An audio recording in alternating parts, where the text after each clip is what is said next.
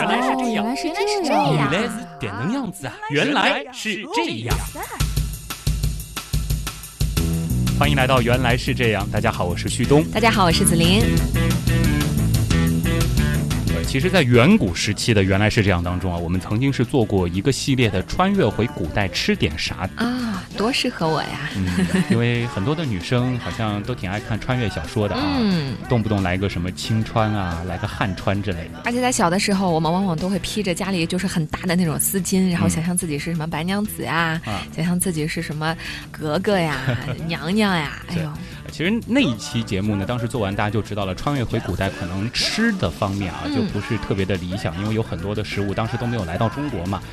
那么其实住的方面，可能很多人会想，古人住的多大呀，对吧？哎，现在尤其是像上海，要买个房挺贵的。那么穿回古代，好歹住的问题不是什么大问题吧？嗯，因为在电视剧里看起来都是那种，呃，一个大房子，对吧？大院子啊，啊，中间有个院子，然后旁边围着一圈那种房子，大平层啊，这嗯就，是。哪怕是老百姓房子都很大啊。哎，真的是这样吗？这其实就是我们今天要和大家来探讨的一个话题。嗯我们要和大家来说说，穿越回古代怎么买房。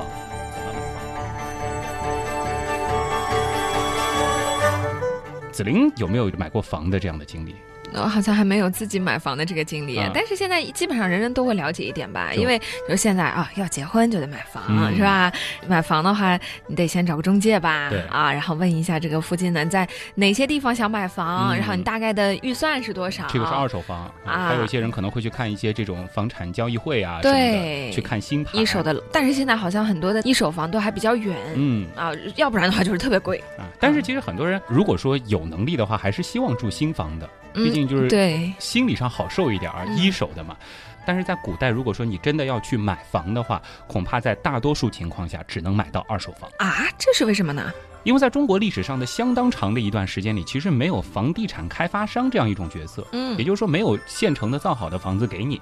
古人呢，几乎都是自己盖房子住的，有一块地，然后自己盖房子。从夏商周一直到元明清，无论什么时候、什么地方，无论你在农村还是城市，无论你是官员还是百姓，绝大多数人住的都是自建房。至于为什么呢？我们稍后再讲。这自建不是更方便了吗？嗯，这就是自己想造什么样的楼就造什么样的楼，多过瘾啊！我如果穿越回去的话，还带一个施工队一起回去，嗯再穿越点挖掘机呀、打桩机呀、吊车呀什么的。哎呦，在古代造一幢第一高楼，哦，然后就是住在云端的仙子，老百姓把你当神仙一样膜拜了。哎你这补充的不错啊。呃，想想倒是挺好的，但你不觉得这样一堆这个工程机械出现在古代的话，古人会被吓傻吗？嗯，像怪兽一样呃，另外呢，就是如果说你要在古代造房子，呃的确没什么人会管你。但是呢，如果说你把房子造得太高、太高调、太豪华，比皇宫还高大上的话，那肯定不行，这叫违规建筑，弄得不好呢要杀头的。呃当然还有个前提，就是你得有地。哎，这倒是一个很重要的基础哈。嗯地是不是很贵啊？普通老百姓买得起吗？当然说历朝历代的土地政策变化还是很大的，不过很多时候呢，其实老百姓并不需要为宅基地发愁。比比如说啊，在西汉初年就搞过一次大规模的宅基地分配，基本上是人人都有地可以造房子。嗯，那具体怎么分呢？呃，是按照爵位，也就是说按照你的级别。其实呢，秦汉两朝上至官员，下至百姓，大多数的成年男子呢都会有一个爵位，并不是说这一定是这个非常高级的人才有爵位的啊。那么爵位越高呢，家里分到的这个宅基地的面积就越大啊。比如说你是彻侯，就是第一等的爵位啊，朝廷会分给你将近三百亩的一块大地。嗯这块地不是种庄稼的，是只能给你造房子的，你随便造，只要规格不超过皇宫就可以了。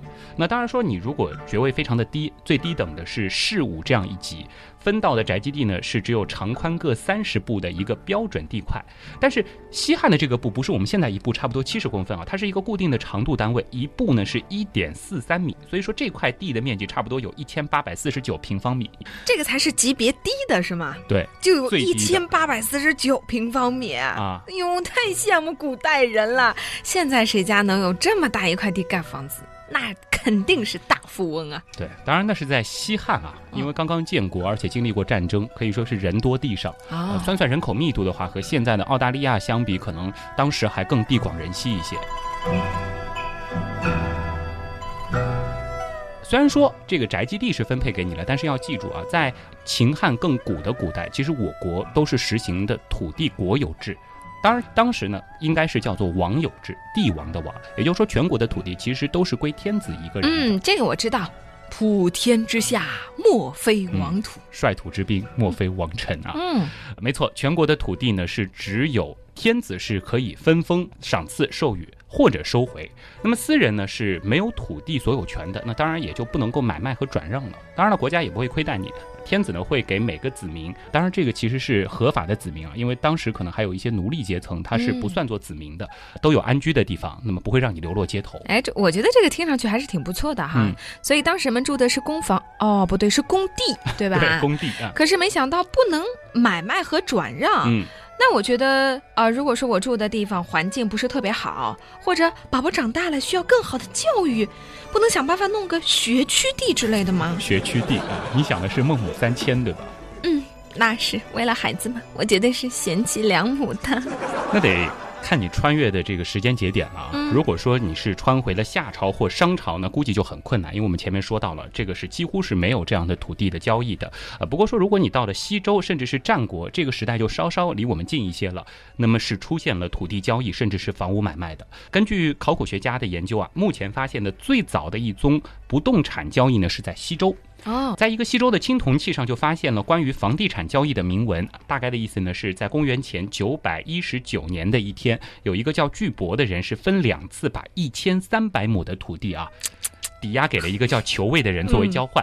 那么交换的这个代价是什么呢？求卫呢是给了他当时的几件奢侈品啊，像是两块玉啊，一件鹿皮披肩，还有一条带花的围裙。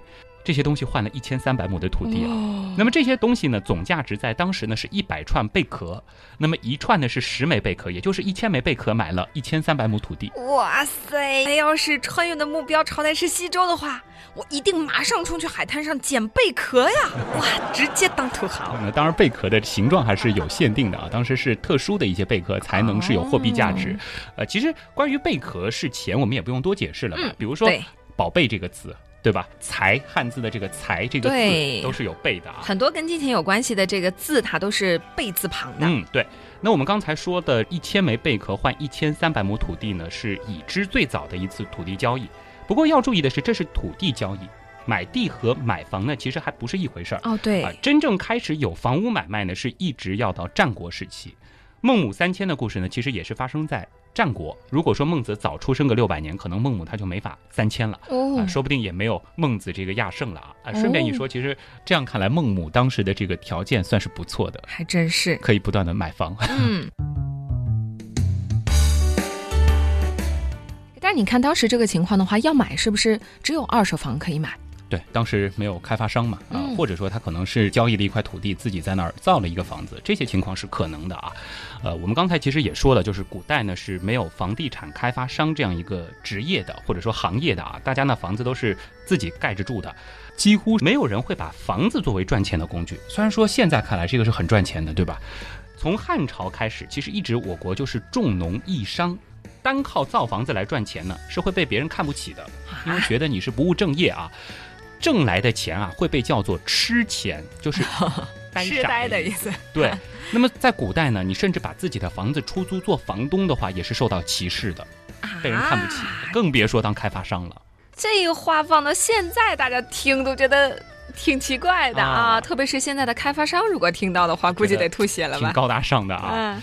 一直到了隋唐呢，才开始有人专门开发商铺。记住，这还只是商铺，就是把商铺盖好之后租掉或者卖掉。这个电视剧里也有呀。嗯，那然后到了北宋呢，才有政府设立的专门搞开发的机构，这个也是跟政府有关的，叫做修完京城所。这名字很好玩，修完了京城的所啊。这个机构呢，本来是修筑城墙和宫殿的，但是后来城墙修的差不多了，宫殿也盖得够豪华了，那么这个机构就只能转型了。得搞创收嘛，帮国家创造这个啊经济收入啊，所以呢就叫修完京城所，就是把京城那些哦该修的修该修的修完了，对，没事干了啊，就像朝廷请示说能不能划给我们一块地皮啊，我们上面盖盖住宅，盖盖商铺，盖好了卖给老百姓或者租掉啊，给国库多赚一点钱嘛。哎，你看啊，这还是北宋政府比较有经济头脑嘛，所以北宋的这个商业是非常发达的嘛。那其实也不排除啊，当时有一些比较搞得定的。啊，或者说是胆子大的，或者说是上头有人的，或者说自己就是上头的人的啊，哦会做一些偷偷的做一些类似开发商的事情。就比如说王莽啊，这个著名的切断了两个汉朝的王莽啊，他在还没有做皇帝的时候，就曾经出资一百万贯，这个很厉害了啊，在都城买了一块三十顷的地皮。建成了一批房子，然后低价卖给流民居住。那么唐朝的宰相裴度退休之后呢，他也是曾经在洛阳的北邙买地建房，低价转让给朋友和同僚。但其实呢，一直到清朝末年，这些现象都是比较孤立的，并不是说一个成体系的全国范围的。我们都没有所谓的职业开发商。那么真正的职业开发商出现是到了民国以后。嗯。所以，古代虽然没有正规的房地产开发商，但是还是有房屋买卖的。嗯，对。那么，古代买房贵吗？普通人买得起吗？这个呢，其实也得看具体朝代了啊。啊子林，如果说你往回穿的话，你你比较想穿哪个朝代呢？嗯，唐朝吧。啊，唐朝名人多，想做第二而个且杨贵妃。以肥为美，所以多吃点儿也没有关系。但是你现在的这个体态，好像穿回去应该算丑女吧？那我可以吃胖呀，怕什么呢？啊，你看唐朝名人多呀，有杜甫呀、白居易呀，嗯哎呦，跟他们在一起，你看。嗯我的才华也有地方可以抒发了，是不是？终于找到跟我的同道中人了，是不是？呃，当然，其实你得确定啊，你要不要去唐朝？为什么听听看我们接下来的说法，因为唐朝的房价其实真不便宜啊。嗯，呃，你想诗圣杜甫够有名了吧？在现在绝对是一线明星啊，而且是一线的这种创作的这种人才啊。诗集卖起来，是啊那是版权，是吧？嗯，这个我觉得要是能拍照卖卖照片，都有无数女粉丝啊。嗯，杜甫他都感慨过买不起房呢啊，啊。怎么感慨的？当年安史之乱之后呢，杜甫是很潦倒的，在亲朋好友的帮助下，是盖了一间简陋的茅屋，才算有一个安身之地。但是茅屋终究是茅屋，经不起风吹雨打，所以呢，杜甫是长夜无眠，感慨万千，挥笔写下了著名的《茅屋为秋风所破歌》。安得广厦千万间，大庇天下寒士俱欢颜。鼓掌。那杜甫是因为潦倒了才没地方住吗？那我们不说杜甫，我们说白居易好了啊啊，著名的诗人，二十八岁中举人，二十九岁中进士，三十二岁参加工作，嗯正九品的教书郎。放到现在呢，其实算是个处级干部啊，公务员编制，工资不低，每个月呢是一万六千钱。哦，挺够用的啦。可是就算这样，他呢也只是在长安的郊区租了四间茅屋，那在当时算是小户型啊。他平时的开销呢，每个月大概是七千五百钱，剩下的八千五百钱都存起来，一直存了十年，还是没能够在长安城买下一套像样的房子。哎呦，原来当年的人也挺苦的哈，啊跟现在一样啊，买不起市中心，只能买郊区啊。这一点其实从古至今啊都没有变过，地理位置决定着房子价格。啊，所以现在很多上班族，你们就不要抱怨了嘛。你看白居易当年也是这样的，住在郊区，每天进城上班，啊，而且他郊区的房子还不是买的，是租的。嗯我们想想白居易，心里也就平衡多了。啊，但是你想，当时的交通没我们现在发达，也没有地铁啊，哎对呀也没有公共马车、啊。他是走去的吗？还是坐马车？白居易呢，其实和我们现在很多人一样，他是有点像候鸟一样的，就是说工作日在单位上班，这个休息天呢回郊区自己住啊。嗯，他是跑到离长安城不远的陕西渭南县买了一套二手的民宅，这是他最后买房了。那么平时呢，他就在单位宿舍住啊，休息天或者节假日回去一趟。啊，还有单位宿舍啊？人家白居易好歹也是公务员嘛，对吧？嗯，呃，当时呢，为了方便办公，很多官员就会把家安在这个衙署里啊，相当于现在的机关宿舍。不过要注意，这个房子可不是你的，嗯一旦你退休了，不仅俸禄停发，房子也得收回去。另外呢，如果说你被派到了别的地方去做官，那你得举家搬迁到新的宿舍。如果说你不幸被淘汰出官场，那就得另谋生路了。这样看来，在古代当公务员待遇也很一般嘛，养老金都没有啊。嗯，在唐末以后呢，是开始有养老金了。呃，退休的官员呢是可以领到原本一半的俸禄，但是退休之后的住房问题，政府还是不管的。嗯，到了南宋呢，甚至还有这样的规定，就是凡各级地方政府官员在休官后三年内不许在任职地居住。如果说在当地有亲属，他们买了房产，三年内也不许居住，违反的可以判一年徒刑。哎，这就有点不厚道了哈，凭什么不让人家回来住呢？原本的房子可以卖掉吗？卖是可以卖的，嗯但是你在卖掉之前呢，还有很多奇葩的条件啊。现在我们想卖房子，谁管得了，对吧？这是我们的自由。当时呢，你得问问你的亲戚邻居答不答应。嗯比如说你的叔叔同不同意你卖房？比如说你的隔壁邻居同不同意你把房子卖？关他们什么事儿啊？从唐代开始啊，就出台了一项延续了一千多年的限购政策，或者叫限卖政策，嗯就是规定说，不管哪个城市，一切的地皮和房产想要出售，得先问问亲戚和邻居，他们要不要买。如果他们不买，或者你觉得他们出的价太低，没法成交，你才能够把房子卖给别人，而不是说这个哦口头答应就好的。而且呢，还要在这个小本子上都签好字、盖好章，写明了想卖或者不想卖才行。哎呦，这个挺复杂的。也就是说，我得先问一下跟我比较亲近的人，嗯，亲戚啊、邻居啊这些。对，那你说这亲戚得多远的亲戚啊我？跟你说，再往前这个汉朝的时候嗯更夸张，就是说你要买房，你只能够买你邻居的房，是和你家相邻的，隔一个都不行。那我不能搬得很远吗？也是当时的为了限制这个人口的流动嘛，哦每个朝代有当时的一些特殊的历史背景啊。哎那如果说哈，我就偷偷的卖了，嗯我就不问他们，那会怎么样呢？如果你不问他们，后来被他们发现了你的房子住进了新人，那么他们可以在一年内向官府告状，要求以原价赎回，重新出售。这么严？那当然说，如果说有特殊情况，比如说遇到天灾了啊，亲戚邻居都逃走了，呃，找不到了，而你又急需用钱，不得不卖房，那么这个时候呢，你可以在有证人签字画押、有买卖合同、有缴税证明、有公章的情况下把房子卖了，这样呢，政府是不会追究的。但是、哎，这种情况下，邻居都逃走了，你说有多少人会买你的房呢？也是啊，啊太复杂了。卖个房子，房子不是你想买想买就能买。据说这样的规定啊，据说这样的规定啊，是为了保护当时的宗族制度，因为房屋这种东西呢，基本上还是由祖上遗留下来的，哦，以前还真是有这样的嗯想法而且当时的邻居其实多半都是沾亲带故的。嗯，如果说你没有经过你叔伯兄弟的同意擅自出售呢，很可能会伤害到他们的情感和利益。所以说呢，为了维护宗族制度的稳定，减少宗族内部的纠纷，朝廷就规定了，在卖房前呢，一定要先征求亲属的同意。那这个邻居是为什么呢？呃，至于邻居嘛，一来呢是为了方便检举揭发嘛。然后，另外呢，哦政府也希望通过设置这种清零障碍，减少住房交易，增加迁徙的难度。这样呢，可以把老百姓固定在一片土地上。这个呢，方便人口统计、征收赋税等等。呃，如果说发生了什么命案，也比较便于管理啊。嗯，就是附近的人都特别熟，是吧？嗯 但通过这种办法来让大家少买房、少卖房啊，我觉得也是蛮有想法的哈。这算不算是古代的房地产调控呢？哎，你别说，真的还可以算啊！而且呢，在唐朝的土地政策里呢，有这样一条，政府会给老百姓划拨宅基地。前面也说到了一个汉朝的宅基地的情况，那么唐朝也是宅基地的大小呢是取决于家庭的等级，另外呢是家庭的人口。平民家庭呢是三口人给一亩的宅基地，如果说你是贱民阶层啊，那可能五口人才有一亩，你可以购买自己的这个宅基地，但是呢，购买的面积是有规定的。不能够超过政府划定的这个指标。我们说前面汉朝是分的，这个呢是你按照你的指标去买。唐朝啊，要知道这个商人他是属于贱民阶层的，就算你再有钱也是贱民，嗯，最多二十亩地，不能再多。如果说超标挨板子，甚至杀头都有可能。每超出一亩的指标挨十个大板，基本就打死了。哦，那也就是说你有钱，你也未必买得到地，未必盖得好、嗯要看你是什么样的出身哦。那怪不得当时没有人炒房地产呢，因为是这样子分配的，对吧？嗯、那我不做商人，我还是去当官。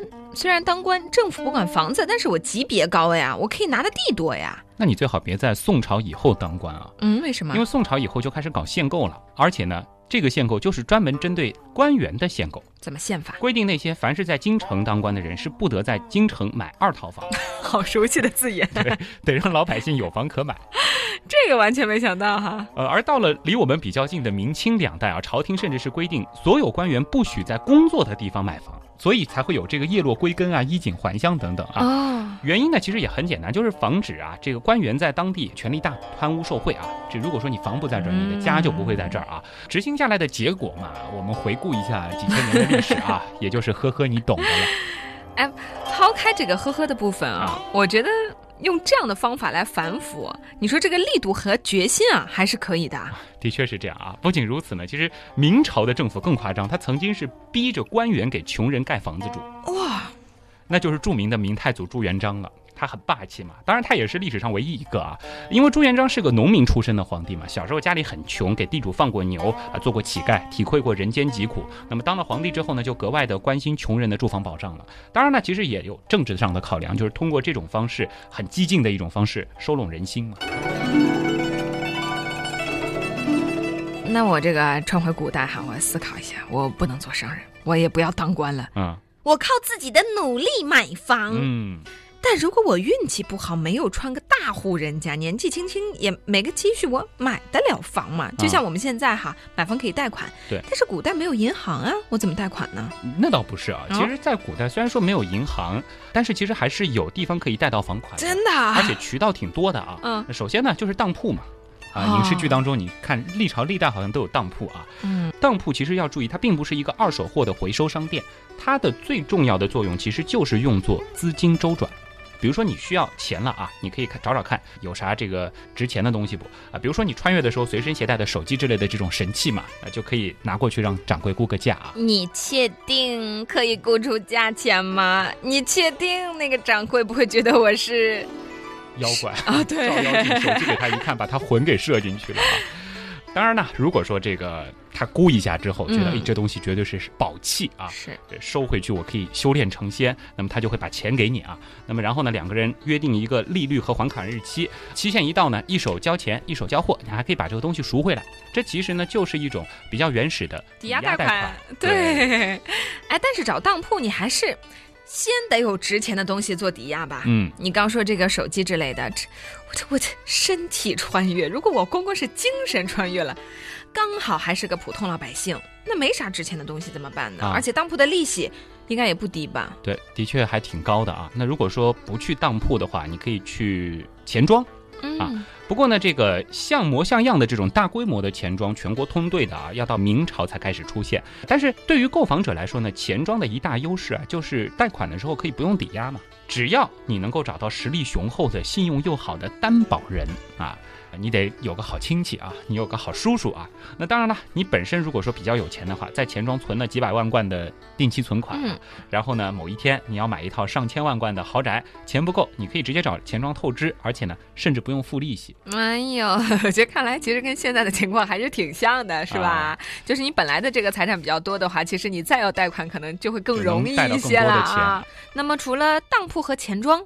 还可以去哪里贷钱呢？嗯也就是说白了，我如果也没有有钱的亲戚，我也没有这么多的钱，我还是想要买房，那可怎么办呢？我跟你说，有两种方式啊，一种呢是印局，还有一种叫钱汇啊，一个是印刷的印印局。呃，在明清两代呢，印局和钱庄是一样盛行的，但是印局它的贷款呢，通常是高利贷哦，啊。你虽然是能够贷到挺多钱，但是你可有可能还不起，所以一般老百姓呢是不会考虑。另外一种叫钱汇，就非常有意思了。现在很流行众筹，是不是？是这个其实就是当时的那种众筹哦啊，比如说啊，你想买房，我想买房，或者说你想造房，我也想造房，都缺钱。然后呢，我们还有两个朋友小袁和小样啊，他们也想买房，钱都不够怎么办呢？于是呢，就是我小袁还有小样，我们先各掏一万给你，让你先住上房。嗯，第二年你们再各掏一万给我。那么我就有房了，对吧？以此类推，四年之后大家就都有房住了。我们这四个人组成的这个小团体啊，就叫做钱会啊啊，钱会呢，它不是一个金融机构，而是一种很有创意的互帮互助的集资买房。哎。机智的旭东子林还有小原样，所以就可以买上房了哈。啊果然还是挺有智慧的。但是我觉得啊你也得确定这个旭东不会跑喽。哦，就是如果说诚信在那儿，如果说我把钱给你了一万块钱，啊、然后然忽然我穿越更早的朝代你，把你把房子盖好了，然后你跑了，我不白给你一但是万吗？所以说这个古代诚信的这个机制啊，是有很多方面的保障的，还有包括宗族制度来确保这种事情不会发生，否则的话，你在这个村子就没法活下去了。也是啊，嗯不过听你说完之后啊，还是要感慨一下，不管在哪个朝代，置业买房都是件大事儿和麻烦事儿啊，嗯，还是老老实实在现代社会努力工作吧。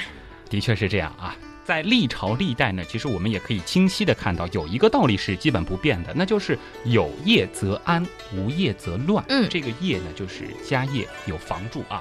各个朝代的统治者其实也都非常明白这个道理，所以每逢有大规模的移民或者说是大的灾害发生，他们也都会尽全力的帮助自己的子民来解决住房问题。毕竟老百姓才是国家之本。嗯，原来是这样。就是这样。我是旭东，我是子玲，咱们下期再见。再见。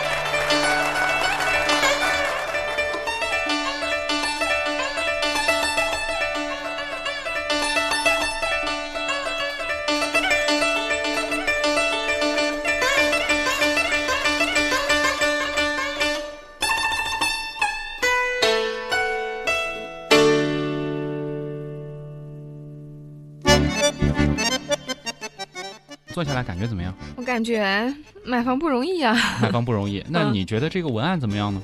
我觉得跟平时有点不一样，有点不一样啊！是是好的不一样，还是不好的不一样？因为我已经知道了这不是旭东写的，所以我一定会说：“哎呀，比旭东写的可好太多了。”好吧，今天的文案呢，我们要感谢一位叫冰封的小姐啊，这个是她向我们提供的一个编辑思路。今天我们听到的这期节目，其实有百分之七十以上的内容，其实是她帮我进行整理的。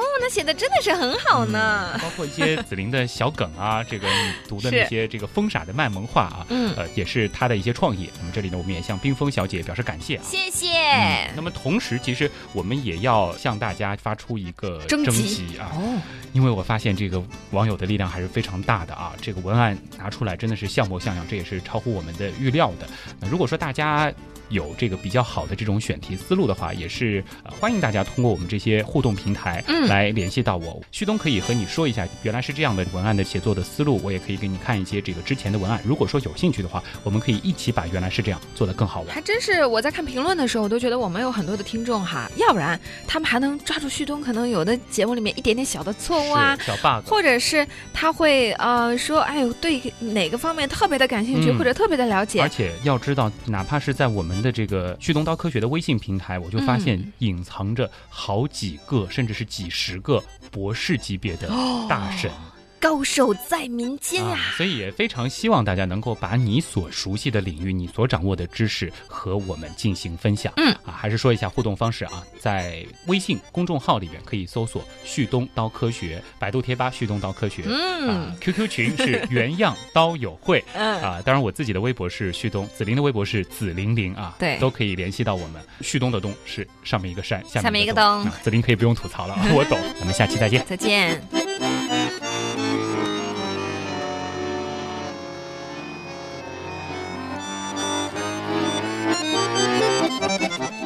所以说这块地的面积差不多有一千八百四十九平方米。这怎么算出来的？长宽各三十步。对啊，你就是算。长是三十步，那不是三十点四三米吗？你怎么算的？三十乘以三四十二，四十二，四四十六。一步是一点四三呀。对呀。三十步呀，就是不是三十乘以一点四三吗？对呀，那么就是四十几米了呀。长四十几米，宽四十几米，乘出来是多少？五十乘五十是多少？五十米乘五十米是多少？是两千五百平方，好不好？哦，数学差。啊，对对对对对，我好想把这段彩蛋剪进去。好，继续。安得广厦千万间，大屁是吗？大屁屁。